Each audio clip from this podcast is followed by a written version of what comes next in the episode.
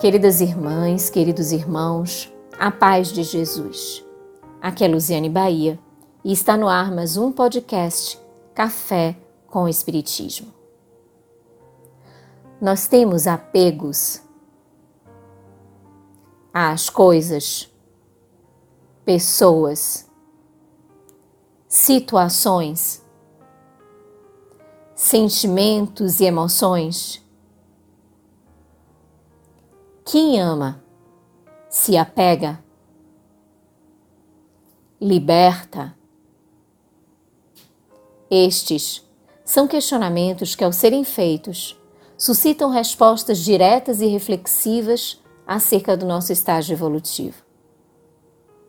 A benfeitora Joana de Ângeles, no texto Amor e Desapego, no livro Garimpo de Amor, psicografia do médium Divaldo Franco, apresenta-nos lindas lições sobre este tema. Destacamos aqui alguns trechos que são verdadeiras elucidações e orientações para nossa condução acerca do apego. Com a palavra, Joana de Ângeles. Indispensável tornar o amor um estado de espírito, uma condição natural no processo de crescimento interior uma fatalidade que deve ser conseguido quanto antes. Amar deve significar a aspiração máxima do ser, que transborda de emoções relevantes e deseja reparti-las a mancheias, como quem distribui luz, objetivando a vitória sobre toda a treva, qualquer sombra. Trazer esse amor para todos os momentos da vida é torná-la digna de ser experienciada, capaz de ser transformada em triunfo. O amor é sempre feito de compaixão e torna-se finalidade essencial da vida por expressar valores que não se amontoam, que não enferrujam e ninguém consegue roubar, porque se encontram à disposição de todo aquele que os deseja possuir recebendo-os jovialmente e de maneira especial. O nosso amor modifica a estrutura da sociedade, que se encontra vitimada pelas guerras e por diversas calamidades que geram sofrimento e alucinação. Assim, qualquer contribuição de afeto, por pensamento, mediante palavras e através de atos, encarrega-se de tornar menos densa a psicosfera em que se movimentam os seres. Menos venenoso o ódio que campeia desenfreado. Mais animador o espírito de competitividade, sem os extremos de dominação e de arbitrariedade.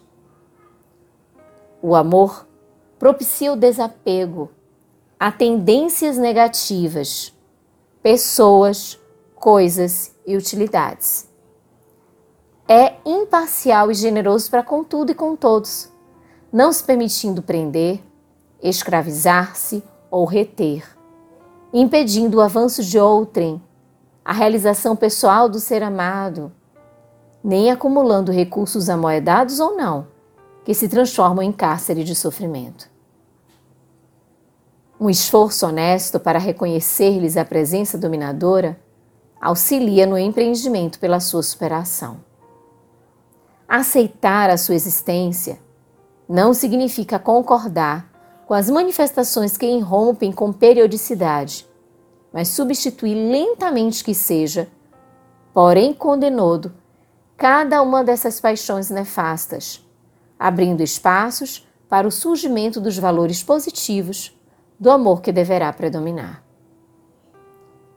O amor preenche os vazios interiores fazendo que desapareçam as falsas necessidades externas. Por isso, amplia-se sempre no rumo do infinito, envolvendo aqueles que se encontram próximos, como a todos quantos se situam à distância.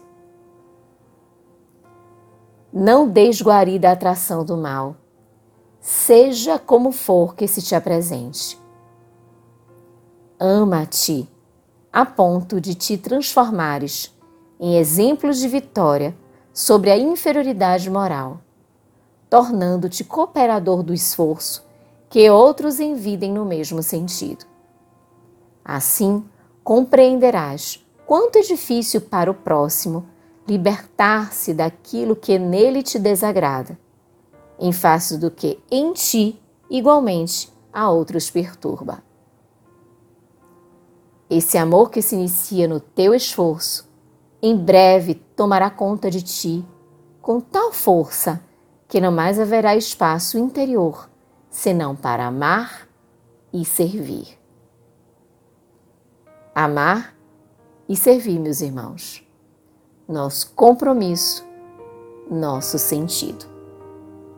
Com gratidão imensa no coração, um grande abraço e até o próximo podcast Café com Espiritismo.